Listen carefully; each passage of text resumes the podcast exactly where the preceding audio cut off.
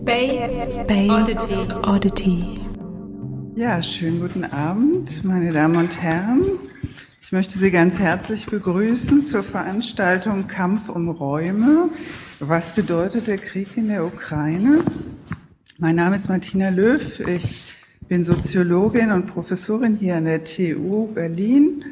Ähm, ich bin Sprecherin des Sonderforschungsbereichs Refiguration von Räumen und Sprecherin der Grand Challenge Social Cohesion in der Berlin University Alliance, was ein Zusammenschluss, vor allem ein forschungsbasierter Zusammenschluss ist der vier Berliner Häuser, um gemeinsam auf große Herausforderungen zu reagieren und hier insbesondere auf sozialen Zusammenhalt oder Fragen des sozialen Zusammenhalts, was natürlich das heutige Thema ganz wesentlich betrifft. Auf dem Podium mit mir, ich werde euch und Sie nachher noch genauer vorstellen, aber Ladies first und auch alphabetisch zuerst Katharina Blum, neben mir Yves Gendonski und ganz rechts Hubert Knoblauch. Der Anlass für diese Veranstaltung ähm, ist nicht nur die Tatsache, dass wir konfrontiert sind mit dem Krieg, sondern auch, dass wir in den letzten Wochen sehr häufig gerade von jüngeren Menschen angesprochen wurden, auf Doktorandinnen und Doktoranden in den verschiedenen Programmen, also insbesondere im Sonderforschungsbereich Refiguration von Räumen, aber auch in den Exploration Projects in der Berlin University Alliance, die gesagt haben, wir müssen doch darüber ins Gespräch kommen, was dieser Krieg für uns bedeutet. Wir können doch nicht einfach nur immer zu Hause sitzen, uns Gedanken machen. Wir müssen doch gemeinsam gucken, ob wir mit unserem jeweiligen Know-how versuchen können, etwas mehr zu begreifen, was hier vorgeht, insbesondere auch in Bezug auf die besonders schwierige Frage der Neuordnung der Welt durch diesen Krieg. Die Frage ähm, nach der Bedeutung von Krieg ist natürlich keine einfache. Sie ist vor allem schon mal auf der Ebene der individuellen Bedeutung so, dass man sehr schnell sagen kann, Sie ist ein Desaster. Sie ist ein Desaster für so viele Menschen in der Ukraine, für Menschen in Russland, für all die Menschen, die von Krieg betroffen sind. Und das heißt immer auch von Leid, von Gewalt, von Tod und von Verlust. Deswegen möchte ich, und ich nehme an, da spreche ich durchaus auch im Namen dieses Podiums, zunächst einmal meine Solidarität mit den Ukrainerinnen im Land, auf der Flucht, im Ausland und mit den Dissidentinnen in Russland und Belarus ausdrücken. Ihnen und allen Kriegsopfern weltweit gilt unsere Solidarität und auch unsere Empathie. Niemand kann sagen, wohin uns dieser Krieg führt. Wenn wir über die Neuordnung sprechen, dann sprechen wir über politische Konsequenzen. Wir sprechen über die Möglichkeit von Intervention, die sich aus Erkenntnissen ergeben. Ja, wenn man es optimistisch sich anguckt, dann vielleicht, dass von solchen Gesprächen, wie wir sie hier führen, auch sowas wie ein Funken ausgehen kann, ein Nachdenken darüber, was vielleicht an Reaktion auch anders möglich wäre oder besser möglich wäre. Wir wollen darüber sprechen, was es heißt, dass in einer hochgradig vernetzten Welt wir einer Politik begegnen, die mal wieder durch einen Angriffskrieg Territorien vergrößern will. Das heißt, wir sprechen über die schwierige Balance und wie wir uns das Verhältnis denken zwischen Imperien, territorialen Nationalstaaten und translokalen Netzwerken. Das heißt, wir fragen uns, wie wir eigentlich dieses Verhältnis bislang gedacht haben. War es naiv? Hat sich es verändert? Müssen wir über diese drei Figuration, politischen Formate neu nachdenken. Und was heißt das für Fragen von sozialem Zusammenhalt? Und zwar sowohl Zusammenhalt lokal als auch Zusammenhalt weltweit. Mich hat immer wieder eine Studie von amerikanischen KollegInnen beeindruckt, und zwar insbesondere von Juro Lin und Draw Mangoline, die gearbeitet haben über Terroranschläge und Solidaritätsbekundungen nach Terroranschlägen. Und was sie herausgefunden haben, es ging vor allem um Terrorattacken in Boston, war, dass die politischen Reaktionen auf die Attentate wenig aus dem Umland kamen, also aus territorialer Nähe, sondern viel mehr Empathie und Solidarität durch die zum Ausdruck gebracht wurde, also zum Beispiel über Twitter-Nachrichten oder überhaupt über soziale Netzwerke, die in Städten leben, wo es sehr schnelle Flugverbindungen, günstige, schnelle, direkte Flugverbindungen in die Stadt Boston gab. Also Solidaritätsgefühle, auch Bekundungen aktiv in einem transnationalen Netzwerk und gar nicht aus der territorialen Nähe heraus.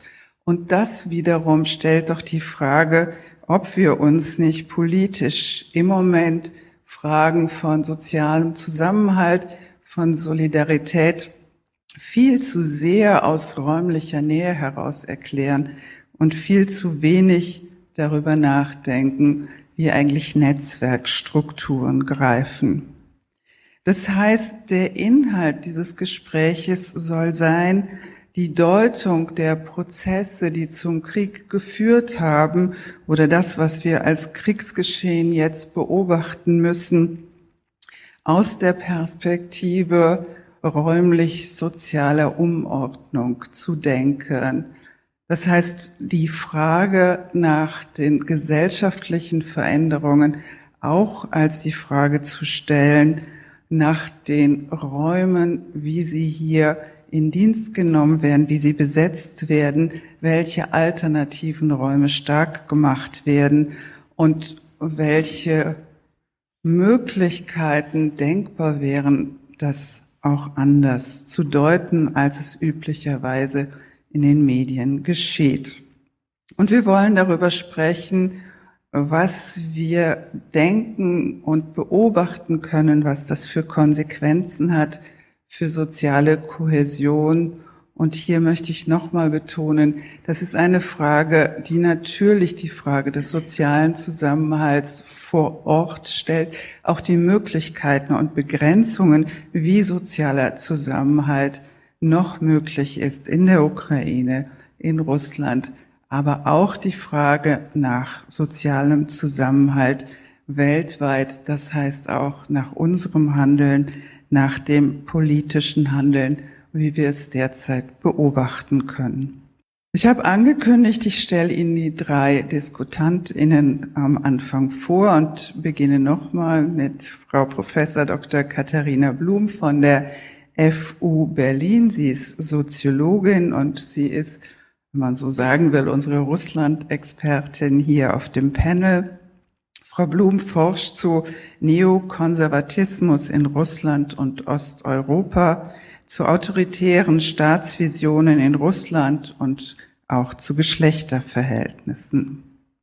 Neben mir Dr. Evgen Donsky, auch von der FU. Er ist Chemiker und forscht zu polymeren Architekturen. Er ist vor einigen Jahren aus der Ukraine, genauer genommen aus der Krim, nach Deutschland gekommen und kennt die Situation vor Ort gut, auch durch Gespräche mit der Familie, aber natürlich auch immer wieder äh, durch Aufenthalte. Er redet äh, über die Krim, er redet über Perspektiven von beiden Seiten, also russische und ukrainische Perspektiven und über Fragen des sozialen Zusammenhalts. Und schließlich Professor Dr. Hubert Knoblauch, TU Berlin. Auch er ist Soziologe, er forscht zu Wissen und Kommunikation und ist mein Co-Sprecher im Sonderforschungsbereich 1265 Refiguration von Räumen und insofern auch seit vielen Jahren nun jemand, der sich mit der Reorganisation von Räumen und mit Zeitdiagnosen auseinandersetzt. Robert, wir beginnen mit dir und geben dir zuerst die Möglichkeit, ein, nennen wir es mal, Statement zu halten. Du bist kein Ukraine-Experte, aber du hast eben seit einigen Jahren intensiv darüber nachgedacht, was es bedeutet, dass sich das Verhältnis der Menschen zu ihren Räumen verändert, dass sich die gesellschaftlich-räumlichen Strukturen verändern. Stichworte sind da immer erstmal Globalisierungsprozesse, zum Beispiel intensiv in den 70ern, dann Digitalisierungsprozesse in den 90er Jahren. Und die Frage ist, wie passt eigentlich diese Landnahme mit imperialer Legitimation in das Bild, das wir als Refiguration von Räumen bezeichnen? Ja, Martina, vielen Dank. Also ich muss es wiederholen, dass ich weder für die Region noch für den Krieg ein Experte bin, sondern es trifft so ein bisschen zu für uns, was Joas die Kriegsverdrängung äh, auch der Soziologie genannt hat, was ein bisschen auch für unseren SFB zutrifft. Und wir saßen tatsächlich vor, kurz nachdem der Krieg begonnen hat, zusammen, hatten uns überlegt, dass es so ein, dieses, Form, dieses Thema besprechen sollen, weil wir so recht nicht wussten, was wir damit anfangen sollen, weil wir offen gestanden ein bisschen fassungslos und natürlich wie viele andere schockiert sind, was wir nicht nur am Hauptbahnhof sehen, vor allem was wir im, im Fernsehen sehen, zum Glück nur im Fernsehen, was in der Ukraine passiert und dachten, dass wir auch versuchen müssen, daraus einen Sinn zu machen aus unserer Perspektive. Ähm, ich, wenn wir überlegen, was, ob, was für einen Sinn das macht, dann ist es notgedrungen etwas abstrakt. Aber man kann schon fragen, ob sowas wie der Münchner Politikwissenschaftler Carlo Massala sagt, ob es einfach nur eine, eine neue chaotische Unordnung gibt oder was diese Zeitenwende, wie sie auch manchmal jetzt genannt wird, sehr schnell zu bedeuten hat. Ich denke, und das ist so was wir, was wir auch als Vorschlag hier glauben, äh, was als musste durchaus, durchaus passend wäre, dass wir, wie Martina schon sagte, auch diesen Krieg im Rahmen einer recht umfassenden Umordnung, also nicht einer Unordnung, sondern einer Umordnung verstehen müssen, die wir auch schon in anderer Weise beobachten und die hier in besonderer Weise, natürlich besonders gewalttätig, sich äh, ausprägt. Und diese äh, besondere Ausprägung, glaube ich, ist gerade im Falle im, im Krieg, in diesem russisch ukrainischen Krieg äh, hängt damit zusammen, was wir als Refiguration bezeichnen. Damit meinen wir, dass es äh, unterschiedliche, wenn man so will, Prinzipien, räumliche Prinzipien gibt, die hier in diesem Fall in einer fast radikalen Weise aufeinanderstoßen, nämlich ein sehr starkes territoriales Prinzip, jetzt ist Steffen Mau nicht hier, das mit radikalen Grenzen arbeitet, mit dem Neuaufbau von Grenzen, der Neufixierung von Grenzen. Man kann das möglicherweise politisch verstehen als eine Art von Differenz zwischen Autokratie und Demokratie, aber diese Differenz erstreckt sich über weitere Bereiche und Gebiete. Es geht nicht einfach nur um den, die Differenz einer Regierungsform oder man könnte sagen, einem sehr stark hierarchisch geprägten sozialen Raum, der mit der Fixierung des Territoriums, mit der Abspaltung des Territoriums, wie er ja von Putin seit Jahren betrieben wird, zusammenhängt, sondern auch entsprechend, und damit haben wir jetzt direkt zu tun, mit wirtschaftlichen Formen von, von Abgrenzung, ja sogar mit einer Abgrenzung des Netzes par excellence, nämlich des Internets, dass er hier in einer besonderen Weise abgetrennt wird und zu einer überraschend effektiven Propaganda genutzt werden kann, dass man geradezu von einem begrenzten, so ein Bounded Network reden könnte, was Russland angeht. Und auf der anderen Seite immerhin Ausprägungen, was nicht nur mit der demokratischen Gesellschaft zu tun hat, sondern auch mit tiefen Vernetzungen, die in Logistikketten, Warenketten, Tourismusströmen, Migrationsströmen und so weiter verbunden ist. Dessen, was wir äh, unter neoliberalen Zeiten Globalisierung genannt haben, was aber als räumliches Prinzip eine Art Netzwerkprinzip ist, ein offenes Netzwerkprinzip, das in seinem, in, im sozialen Raum, in der, wenn man will, hierarchischen Ebene dann entsprechend flach und deutlich flacher ausfällt. Und diese, diese beiden Prinzipien stoßen hier in einer fast reinen Form aufeinander oder werden aufeinander gestoßen, sollte man sagen, hier in Weißen. Wichtig ist bei diesem Gedanken, dass wir eben nicht nur eine Art von politische Auseinandersetzung sehen, sondern von durchgängigen Raumprinzipien oder Raumfiguren, die keineswegs nur in Konflikt geraten, was einer der, eines der Prinzipien der, der, der Entwicklung ist, sondern die sich hier noch dazu in besonderer Weise gewalttätig entladen. Ich glaube, dass diese Form der Gewalttätigkeit in dieser diesem Konflikt von einem Containerraum und einem Netzwerkraum natürlich auch mit den Besonderheiten zusammenhängt. Martin hat schon gesagt, die insbesondere sich äh, mit im, im Fall Russlands auszeichnen. In meinem Fall hast du schon erwähnt, eine äh, imperialistische Tradition, von der man möglicherweise meinen kann, dass in westlichen Gesellschaften Norden generell verankert ist, die aber durch das sowjetische Jahrhundert, wie das Schlögel nennt, und die auch durch diese, wenn man will, sowjetische Sozialisation der Führungskräfte, die nun über dieses stark hierarchische Prinzip auch als Akteure auftreten können,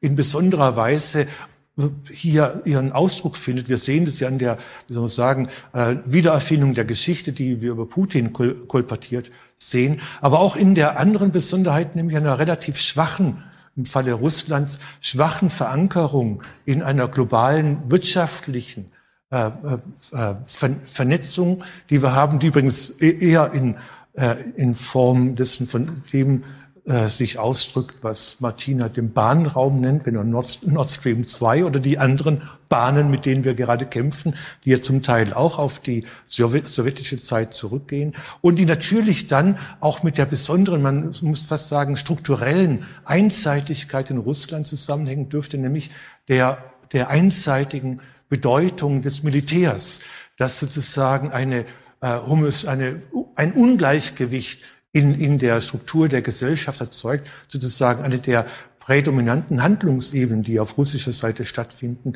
und die dann auch in, entsprechend ermöglichen oder fast es in, in Russland nahezulegen scheinen, das Militär als eine wichtige Handlungsform zu betrachten.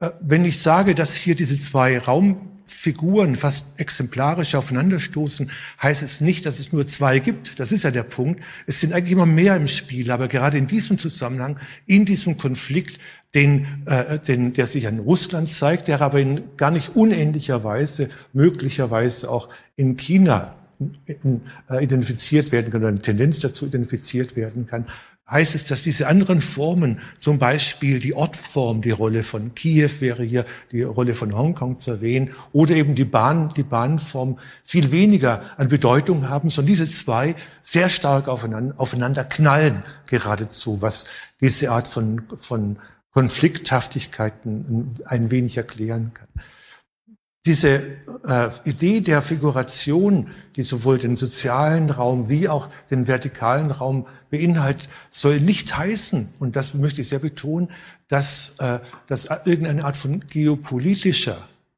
Assoziation mit sich bringt. Ganz im Gegenteil, die Geopolitik, die klassische Geopolitik ist etwas, das mit dem Territorialraum verbunden ist. Und ich finde, und das ist auch, weswegen ich dann hier durchaus rede, ich finde, das ist auch etwas, was ja von der, von der russischen Seite in dem Fall sehr entschieden mitbetrieben wird und sozusagen auferlegt wird. Und das, hier sehe ich auch eine der, der massiven Gefahren für den Westen, weil die, die, dieser russische Krieg nicht nur eine, eine Art imperiale Form von, von Geopolitik auf, auferlegt, sondern weil auch in gewisser Weise diese geopolitische Zumutung vom Westen in meiner, meines Erachtens in einer stärkeren Weise aufgenommen wird, als das nötig wäre. Die Reaktionen, die wir gerade haben, zum Beispiel die Renationalisierung der Produktion, der Wiederaufbau nationaler Armeen, die Schließung von Grenzen, die wir durch Corona schon kannten, die in China weitergeht. Also diese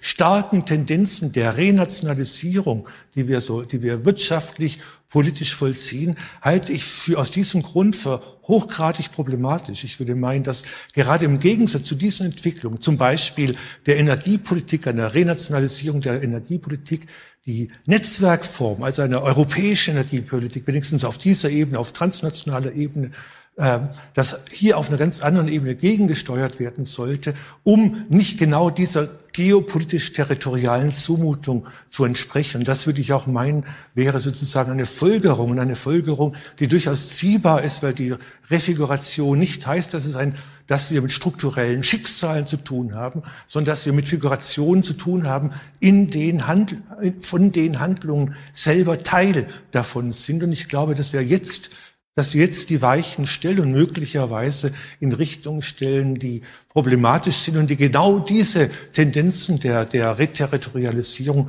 aufnehmen, die wir beobachten und die wir auf einer, auf einer anderen Seite beobachten. Ganz kurz gesagt. Vielen Dank, Hubert Knoblauch. Ich gucke mal in die Richtung von den beiden Mitdiskutanten. Gibt es spontane Reaktionen dazu? Dankeschön. Ähm, also ich denke, dass Sie wirklich recht haben, so von die Sachen, die von ähm, alte Zeit kommt und mh, hm, ehrlich gesagt, falls ich alles richtig verstehe, es ist nicht so, dass diese Propaganda jetzt stattfinden, also nicht jetzt, also für die letzten 22 Jahre stattfinden, sondern ehrlich gesagt schon deutlich länger. Also man, man soll nicht äh, Zeit von UdSSR vergessen. Und das ist also, ich würde das auch kurz in meinem Rede erzählen, dass ehrlich gesagt dauert es deutlich länger und äh, insgesamt ist es wirklich äh, tolle Arbeit sozusagen von Putins Seite und er macht wirklich gut. Also aus meiner Sicht, das ist einzige, wo er sehr, sehr stark ist, da diese Propaganda ist eine sehr bedauerliche und äh, sehr, sehr schlichte Sache für alle Leute. Ja, hi, ich heiße Taras, komme auch aus der Ukraine. Äh, ich habe nicht Soziologie studiert, sondern Architektur und dann Elektrotechnik und mir fällt ein bisschen theoretischer Hintergrund zum Verständnis, inwieweit diese ähm, Räume, von welchen wir sprechen, sei ideologischen oder logistischen, sich von geopolitischen Auseinandersetzungen unterscheiden und insbesondere in Bezug auf, ähm, auf wie man ähm, autokratische und also autokratische Staaten und Diktaturen wie man denen ähm, Widerstand leistet.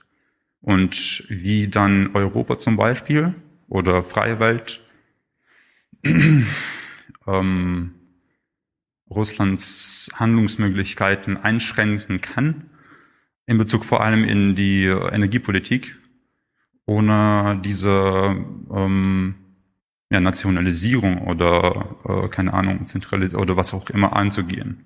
Wo ist der also was sind die Begriffe, was sind die Bestandteile dieser, diesen Strukturen? Danke.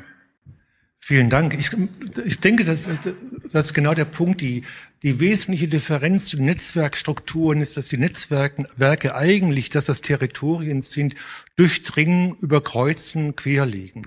Musterbeispiel dafür wäre oder war klassischerweise ähnlich wie, der, wie die liberale Wirtschaft, die ja alles global überspannen sollte, war das auch das Internet, das klassischerweise als eine Art grenzenlose Durchdringung entsprechend eine Unterwanderung des territorialen Prinzips gegolten hat. Und übrigens dachten wir das auch sehr lange. Globalisierung heißt ja nichts anderes als das.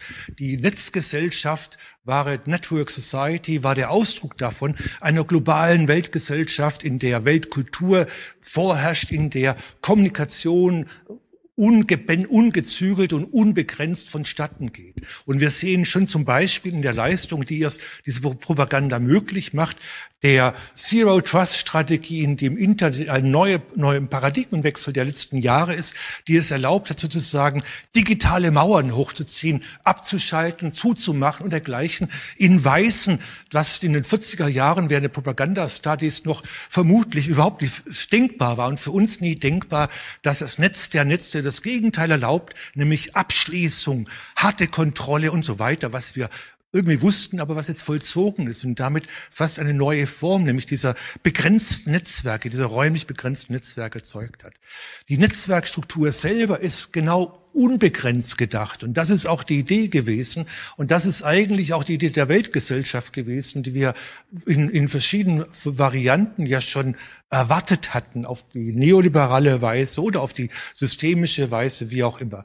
Und das ist tatsächlich in anderer Weise durch, durch diese Reterritorialisierungsbewegung, auch digital, aber auch energiepolitisch auch auf andere Weise durchgezogen werden. Der Konflikt ist sehr schön, wenn wir jetzt zum Beispiel sehen, wie die 300.000 äh, Programmierer und Programmiererinnen versuchen, ins russische Netz reinzukommen und die wiederum versuchen, dagegen ihre, ihre Firewalls aufzubauen und gleichzeitig die freien Netzen durch Propagandaaktionen zu unterwandern, wo sie diese, diese Differenz nochmal sehen und eben auch sehen, dass wir nicht nur inhaltlich mit der Propaganda zu tun haben, sondern dass wir auch strukturell mit Neubauten zu tun haben. Die, die Frau Volkmar sprach mal von so einer Centrality of Networks und Networks of Centrality. Und ich glaube, dass wir gerade so eine Spannung haben, Netzwerke, die zentralisiert werden, chinesisch zentralisiert werden, russisch zentralisiert werden und und, und solche, in denen das Netzwerk selber als zentrales funktioniert. Ich bin übrigens an der letzten Stelle nicht ganz sicher, denn mit, ich habe den Eindruck, dass mit Bidens Antritt, glücklicherweise nach Trump, aber Biden selber schon eine, wenn man so will, Abgrenzung des Westens oder wenigstens Gegenüberstellung des Westens als Westen selber schon mitbaut. Und das ist ja etwas, was wir gerade durch die Wiedererstarkung der NATO, wiedergewonnene Bedeutung der NATO sehen, was also, wenn man so will, ein, ein mitinitiierter Territorialisierungs eine Tendenz ist, aber immerhin mit eingebauten Netzwerkstrukturen, die wir meines Erachtens massiv unterstützen sollten und die auch Regierungen, die zum Beispiel grün geleitet sind, unbedingt, unbedingt unterstützen sollten.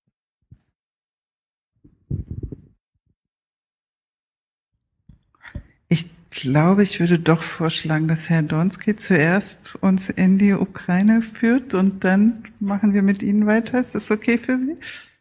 Möchten Sie erstmal Ihr Statement halten oder? Also klar, gerne. Also sehr geehrte Damen und Herren, äh, zunächst möchte ich bei Frau Löw und Herr Knomlau für die Einladung bedanken.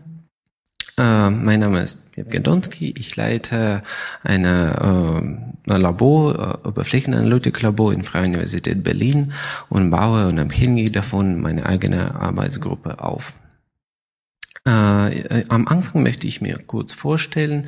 Ich wurde in der Krim in 1989 äh, geboren, kurz vor dem Zerfall der, Sowjetunion. Ursprünglich lebte ich 16 Jahre lang in der Krim. Äh, 2006 zog ich nach St. Petersburg, um dort zu studieren, um schloss mein Bachelor- und Masterabschluss an der Staatlichen Universität St. Petersburg ab. Im Jahr 2013, als meine Frau und ich nach Deutschland umgezogen sind, kannten wir nur drei Worte auf Deutsch. Hallo, danke und verheiratet. Äh, nun wohnen wir seit fast neun Jahren in Berlin. Ich habe die meiste Zeit meines Lebens am Grenze verbracht.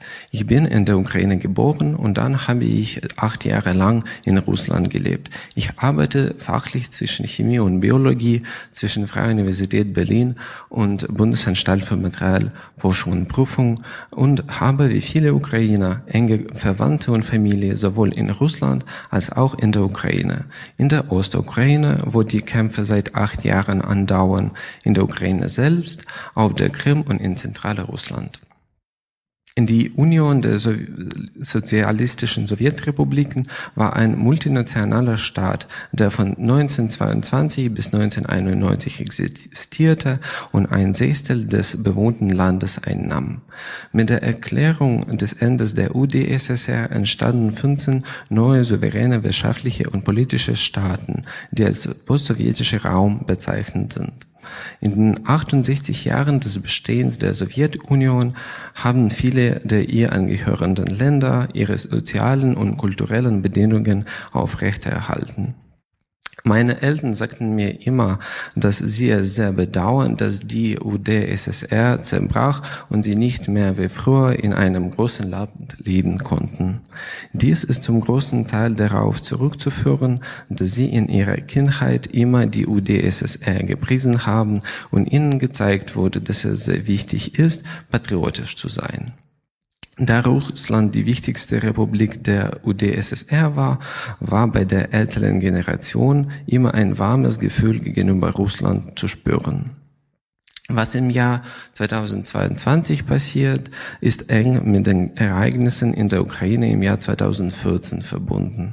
In einer ausgeklugelten Propagandakampagne Russlands im Jahr 2014 und mir ein Clan mit den Gefühlen vieler Menschen auf der Krim, die die UdSSR vermissten, ging die gesamte Halbinsel in russischen Besitz über.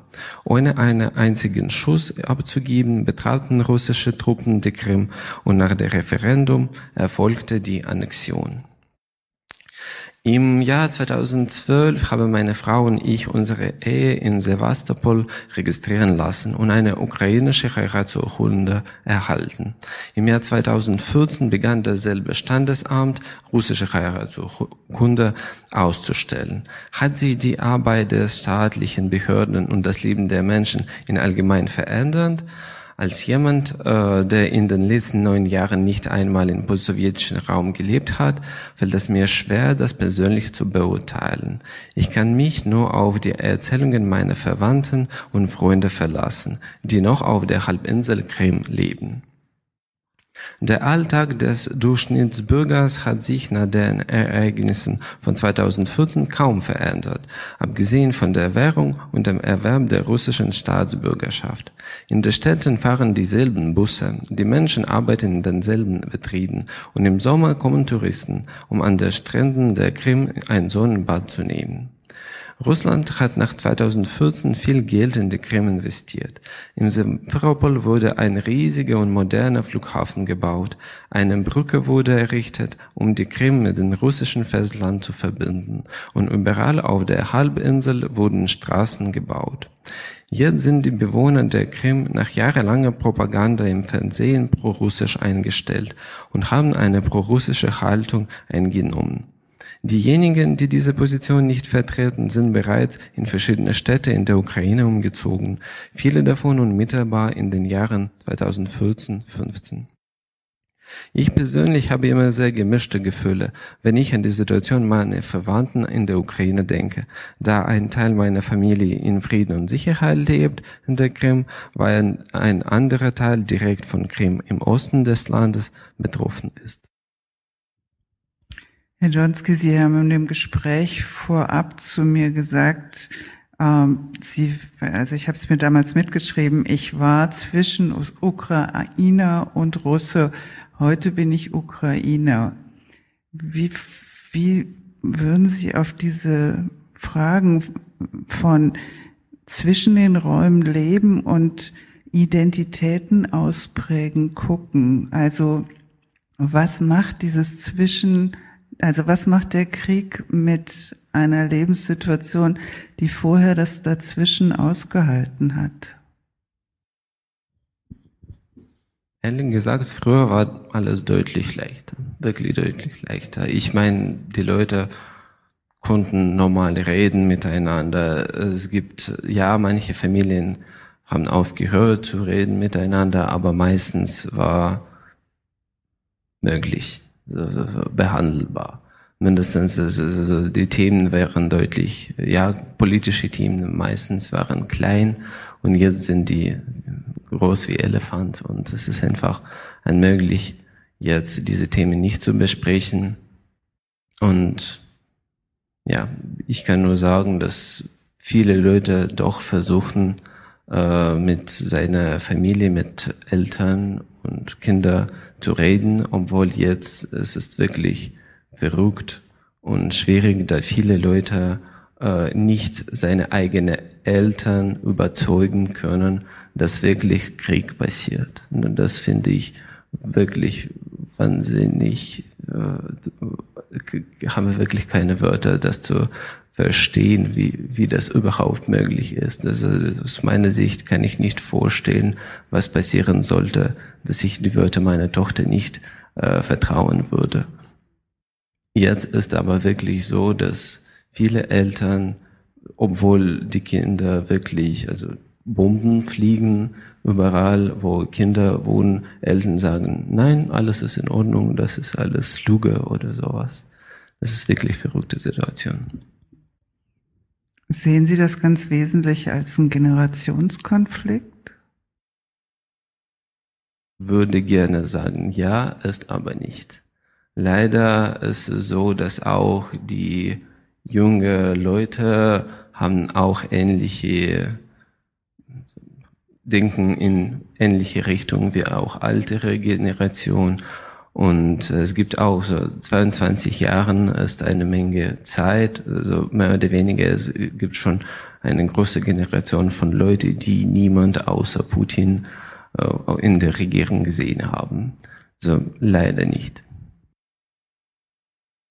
Frau Blum, Sie kennen die Situation vor Ort auch sehr gut. Ähm, vielleicht geben Sie uns mal Ihre Deutung des, des kriegerischen Geschehens, der Prozesse vor Ort, des Handelns in Russland und der Ukraine?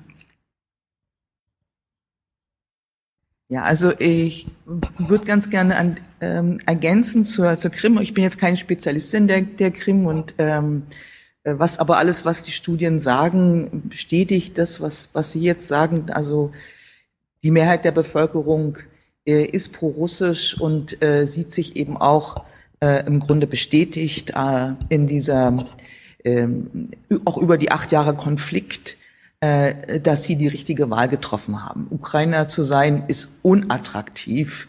Ähm, das waren ja historische Entscheidungen, ähm, die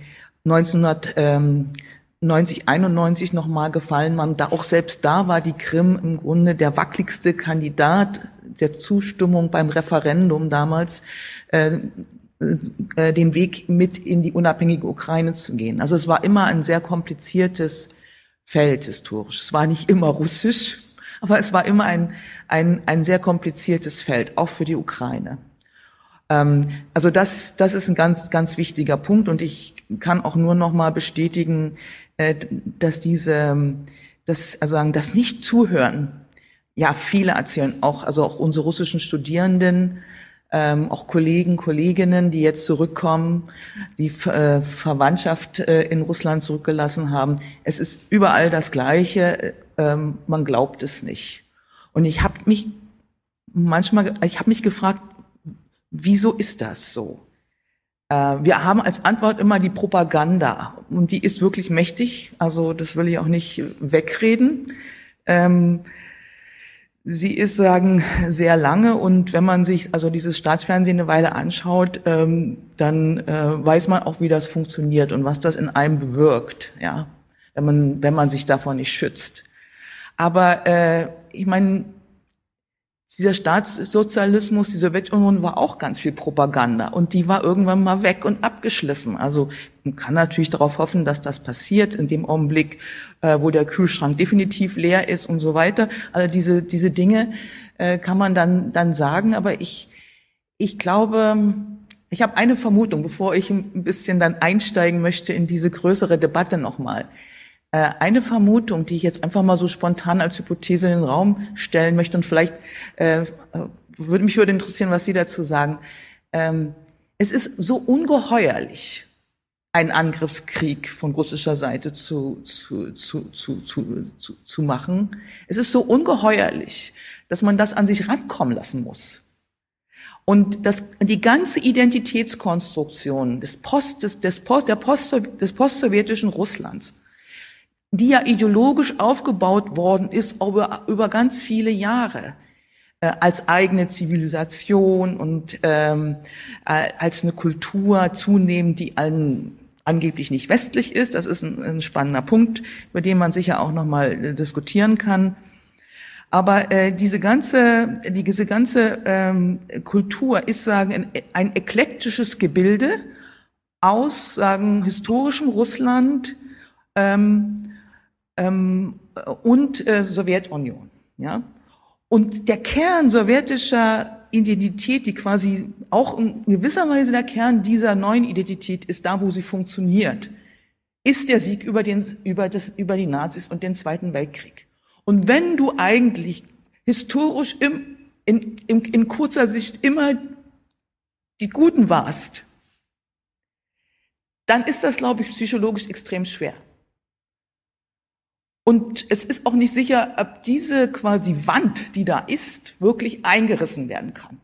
Denn wir wissen aus anderen historischen Prozessen, also die Deutschen mussten diese Wand einreißen, weil das, was wir getan haben, so ungeheuerlich war, äh, äh, dass da eben, außerdem waren wir auch besetzt. Hat auch geholfen, würde ich sagen. Werden auch geteilt, besetzt. Ich würde gerne aber nochmal auf den Punkt mit der Globalisierung und diesen großen Fragen der Räume zurückzukommen, weil Sie haben eigentlich mit Ihrem SFB-Thema ein ganz großes Thema und das wird eigentlich immer wichtiger, dieses Nachdenken über, über Räume. Und ein Kollege hat letztens gesagt, so lapidar, Russland ist ein Globalisierungsverlierer. Und Sie haben es ja eben jetzt auch so ein bisschen schwach integriert. Äh, wir denken immer an den Rohstoff. Wir sollten, und das ist sagen, die Rohstoffabhängigkeit äh, der russischen Wirtschaft ist über die Jahre größer geworden, auch unter Putin, was zum Teil mit dem Boom zu tun hat, zum Teil aber auch mit der Unfähigkeit, im Grunde das zu transform transformieren in, in quasi ähm, Investitionen in die Realwirtschaft. Die zweite, äh, die zweite Ebene, wo Russland sehr tief äh, ähm, ähm, integriert ist, ist die, der Import von Produkten, also sagen die, die Deindustrialisierung und die Wertschöpfungstiefe ist in Russland sehr gering. Äh, der Westen hat sehr viel import, äh, exportiert. Ja, ähm, das hängt natürlich damit zusammen. Die dritte Variante, die dritte Ebene ist aber der Finanzmarkt. Russland ist extrem und tief in den globalen Finanzmarkt äh, äh, integriert. Ja, wir sehen es ja jetzt in London. Also wer sind die drei Hauptländer, die ausländische Direktinvestitionen in Russland tätigen? Zypern? Nee, Luxemburg ist das erste. Dann kommt Zypern und dann kommt Großbritannien, London City. Und dann kommt, glaube ich, Niederlande und dann kommt Deutschland. Ja, also, und da passiert etwas Grundsätzliches. Und das ist, insofern ist es wirklich eine Zeitenwende. Diese Globalisierungsperspektive ist, ist sehr wichtig, um zu verstehen, äh, dass wir in, in Russland Ende der 90er Jahre eine sich formierende Antiglobalisierungsbewegung hatten. Und diese Antiglobalisierungsbewegung hat sich konservativ bezeichnet. Gegen den Liberalismus, der angekommen ist in, in, in Russland als Neoliberalismus und im Grunde auch als Desaster, also als sozioökonomisches Desaster. Ähm, und eben auch als Pseudodemokratie. Also ich, ich möchte vor Ihren, vor Ihren Augen jetzt nicht Jelzins ähm, ähm, Machtpolitik äh, und ähm, also das möchte ich jetzt nicht aus, auswalzen. Ähm, also gegen den Liberalismus, also es ist eine antiliberale Antiglobalisierungsbewegung, die Liberalismus mit dem Westen auch gleichsetzt. Das, das ist ein Unterschied zu anderen äh, äh, Länd großen Ländern. Ähm, und die aber auch einen antikommunistischen Gestus hat. Also was bleibt dann? Liberalismus nicht, Konservatismus, äh, Kommunismus nicht, also Konservatismus. Also eine konservative Gegen Antiglobalisierungsbewegung. Und wenn wir das nicht sehen, dann verstehen wir, dann greifen wir immer zu kurz, weil wir, und das ist im Grunde ein Grundproblem der ganzen westlichen Interpretation. Wir gucken immer wie, ja, auf die Schlange Putin, ja, äh, was er tut, was er denkt und so weiter, aber wir begreifen nicht, dass es eine Bewegung gibt und dass sich auch Putin verändert hat. Und wie erklären wir dies? Ne? Und das hängt dazu, damit zusammen, dass es also im Grunde seit dem Ende der 90er Jahre diesen Prozess gibt. eine, eine Abkehr, äh, also ein, ein Prozess, ähm, sagen, ähm, an, sagen, sich vom Westen abzugrenzen. Die Messgrundlage ist China. Und da, man hört das dann noch ganz oft. Ja, wir sind gleichermaßen gestartet wie China. Wir hatten eigentlich bessere Ausgangsbedingungen. Kann man darüber nachdenken, ob es wirklich so ist, weil wir industrialisierter waren. Ja, wir hatten Schlüsselindustrien. Und now äh, gucken, gucken, gucken wir hin, wo ist jetzt China und wo sind wir? Das macht die Sache auch so dringlich, das macht sie auch so hart und brutal. Ähm, und äh, wenn wir jetzt über Netzwerkgesellschaft, ähm, Weltgesellschaft reden als Soziologen, Soziologinnen, äh, dann haben wir unter die Tendenz, eben wirklich vor allem Netzwerke zu denken, also horizontal und eigentlich Hierarchien zu wenig zu denken, wenn ich das mal sagen darf. Ist die Globalisierung ein machtfreier Prozess gewesen? Ist die Netzwerkgesellschaft ein nicht vermachteter Raum? Ähm, nein, und so wird er auch wahrgenommen. Also aus, gerade aus dieser russischen Konterbewegung äh, ist eben Globalisierung gleichgesetzt mit amerikanischer Hegemonie. Ja? Und, und äh, einer der frühen oder der, also langjährigen ähm, grauen Eminenzen im, im Kreml, äh, ähm, Surkov, ähm, der bis 2011 äh, in der Kreml-Administration war, hat mal gesagt, also wir dulden äh, also wir akzeptieren, also wenn wir im Grunde abgeben, eine Großmacht zu sein, dann dulden wir keine andere Großmacht über uns. Das war 2006. Ja. Es gibt also verschiedene Schübe. Ja. 2003, 2004 mit der Jukos-Affäre. Ähm, da ist aber noch einiges anderes passiert. Ähm, 2000 und, und vor allem die Orange Revolution spielt eine riesige Rolle.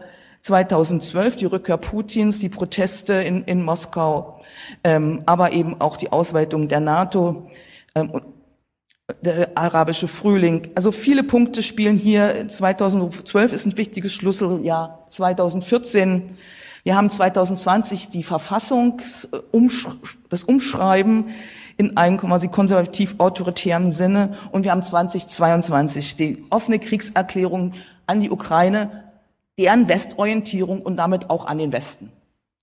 Und im Grunde die Aufgabe, Europa vom Westen zu differenzieren. Es gab ja lange Hoffnung, dass die Deutschen sich irgendwie anders verhalten und dass man da so eine Special Relationships wieder aufbauen kann, die sehr misstrauisch von den Osteuropäern beäugt worden ist und aus diesem guten Grunde auch nicht gemacht worden ist. Ähm, aber das ist im Grunde alles vom Tisch. Wir haben, wir haben im Grunde tatsächlich jetzt schon eine Zeitenwende, die, deren Konsequenzen wir noch nicht überschauen. Ähm, spannend ist, äh, was bedeutet ähm, das jetzt für einen Bruch mit dem globalen westlich, westlichen Finanzsystem. Ähm, ich habe gerade unlängst gelesen, vorgestern, dass also China und, und Russland dabei sind, ähm, ein alternatives Finanzsystem aufzubauen. Ähm, wir haben die Abkopplung von der Infrastruktur, also dieses Thema souveränes Internet ist schon ein bisschen älter. Äh, das hat natürlich jetzt einen massiven Schub erfahren. Ähm, aber schon 2014, äh, nachdem das erste Mal der Westen gedroht hat, damit SWIFT abzuschalten, also Russland von SWIFT abzuschalten, hat Russland angefangen, ein eigenes Kartensystem aufzubauen. Das heißt MIR. Ähm, und hat im Grunde alle Gehälter, Staatsgehälter und alle Pensionen darüber laufen lassen. So kriegt man sowas natürlich auch äh, mobil. Und die Idee ist, dass das vielleicht für die Eurasische Union dann insgesamt funktioniert und dass man das verkoppeln kann mit China. Also da werden an alternativen Strukturen gearbeitet und ich fürchte, das beschleunigt sich jetzt. Die Frage, wir haben das Wissenschaftssystem, ähm, da denken wir jetzt natürlich auch gerade als Forscherin über, über Osteuropa und Russland im Besonderen, na, was bedeutet das, wenn wir jetzt im Grunde diese ganzen institutionellen Bindungen kappen? Ähm, das ist natürlich äh, verheerend, aber äh, äh, es, auch dieser Prozess begann viel, viel eher. Ne? Das Gesetz gegen die ausländischen Agenten wurde eben auf einzelne Wissenschaftlerinnen und Wissenschaftler aus, ausgeübt. Es wurde sehr viel schwieriger, quasi jenseits institutioneller Kooperationen ähm, Projektgelder zu vergeben. Also das hat sich sehr lange äh, schon vorbereitet. Ähm, und was jetzt kommt, ist, dass also Russland offiziell darüber nachdenkt, eigene äh, Leistungskriterien ähm, zu entwickeln für, für die Bemessung guter Wissenschaft. Also auch da erleben wir einen, einen Schub. Wir nehmen, erleben die Nationalisierung der Eliten. Und wie es eine spannende Frage für autoritäre Regime ist, was passiert mit dem Reiseverkehr? Weil im Grunde der Unterschied zu Totalität, also bisher haben autoritäre Regime immer ausgezeichnet, dass sie eben ähm, diese Freizügigkeit hatten. Es wird wirklich interessant. Covid hat das ja ein Stück weit vorbereitet. Die Leute, die jetzt ausreisen wollten, hatten ja oft gar kein Schengen, kein Schengen-Visum mehr. Ähm, wie weit das wirklich eine, eine Schließung äh, äh, ist. Ähm, ob Russland wirklich ein Paria-Staat wird, das würden, müssen wir sehen. Da bin ich nicht ganz so, so sicher. Wenn wir uns anschauen, dass Türkei sich schließt, schließt sich nicht den Sanktionen an. Indien hat Ende 2021 einen riesigen Investitionspakt mit Russland geschlossen und vertritt primär auch seine nationalen Interessen. China, wie gesagt, das habe ich erwähnt, versucht irgendwie das, sich nicht klar zu positionieren. Alle diese Länder versuchen sich im Moment nicht klar zu positionieren. Ähm, was, was aber eine Deutung wäre, dass wir tatsächlich auf so eine Art bipolare Welt hinsteuern. Und da würde ich Ihnen zustimmen, hängt es auch sehr stark davon ab, wie, die, wie sich die USA weiter, weiter verhält. Aber das ist nicht das Szenarium, was, was Russland äh, will. Also die, die Idee auch quasi dieser, dieser Ideologen der Gegenbewegung ist eigentlich eine multipolare Welt, wo Russland quasi das eigene Claim hat, den eigenen Raum. Ja, und nicht und nicht also der, der Juniorpartner von von China oder wenigstens jetzt der Anführer äh, der Blockunabhängigen. So kommt das dann dann wieder. Das wird wohl wohl eine Illusion sein. Ähm, aber die Abgrenzung zum zum Westen, die ist die ist eben nicht nur eine Raumfrage, sondern die ist auch eine kulturelle Frage oder nicht nur auch eine Propagandafrage, sondern auch eine kulturelle äh, äh, Frage. Und da und da kommen wir eben auch wieder auf diese Punkte, dass das auch eine, eine Kritik ein Stück weit auch eine, Reaktion, Reaktion darauf ist, wie ist der Kapitalismus in Russland, überhaupt im postsowjetischen Raum äh, 1990 angekommen. Und das, wenn du sagen, du sagst, du bist eine Alternative, dann brauchst du irgendwas Positives. Das ist zwar oft spiegelbildlich, ja, also man man knüpft quasi ähm, äh, an bestimmte Sachen an, wie also ähm, ähm, Gen, das große Gender-Thema, ne, das ist sagen, liest sich so ein bisschen spiegelbildlich, dass im Grunde alles das, was sagen neuere Entwicklungen im Westen sind, jetzt quasi abgelehnt wird und als eigenen positiven Wert verkauft wird, was ganz gut anknüpft an sowjetische Traditionsbestände, zumindest was die Homophobie angeht. Aber du brauchst irgendwas, was Positives. Ähm, und das ist eigentlich das große Defizit von Russland bis heute. Also sie versuchen zwar große ideologische Arbeit äh, zu machen, ähm, aber das ist, das ist und bleibt eklektisch. Ja, und äh, was also eine große nationale Mobilisierungsidee für Russland sein könnte, und ähm, das, das ist eigentlich nach wie vor unbeantwortet und dann kommt immer der Zweite Weltkrieg, ja, als das, was letzter, zwei letzte Punkte. Ähm, wir reden über Imperium. Russland sieht sich als Pionier für eine postkoloniale Welt. Ja, das muss man mal mal auch sagen auf der Zunge sich zergehen lassen und die, der Begründungszusammenhang, ich glaube, den habe ich angedeutet. Letzter Punkt: Warum braucht er, die, braucht Putin nur so unbedingt die Ukraine? Ich denke, dass unsere Diskussion in Deutschland auch wieder ein bisschen zurückwärtsgewandt ist. Jetzt haben wir, nachdem wir erst gedacht haben, der Russen, Putin ist ein rationaler, pragmatischer Typ, der also Ideologie immer für die anderen benutzt, haben wir jetzt festgestellt, okay, der glaubt jetzt selber an bestimmte Sachen, die er immer erzählt hat.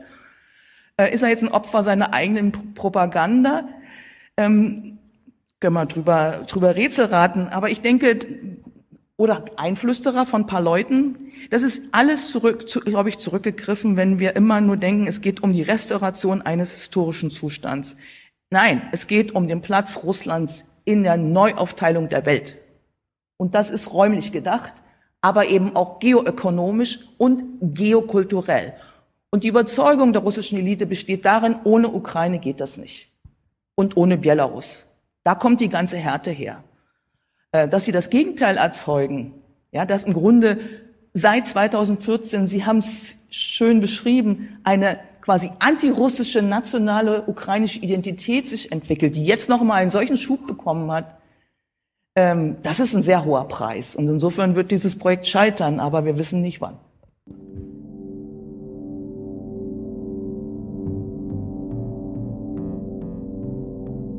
Space, Space Oddity. Oddity.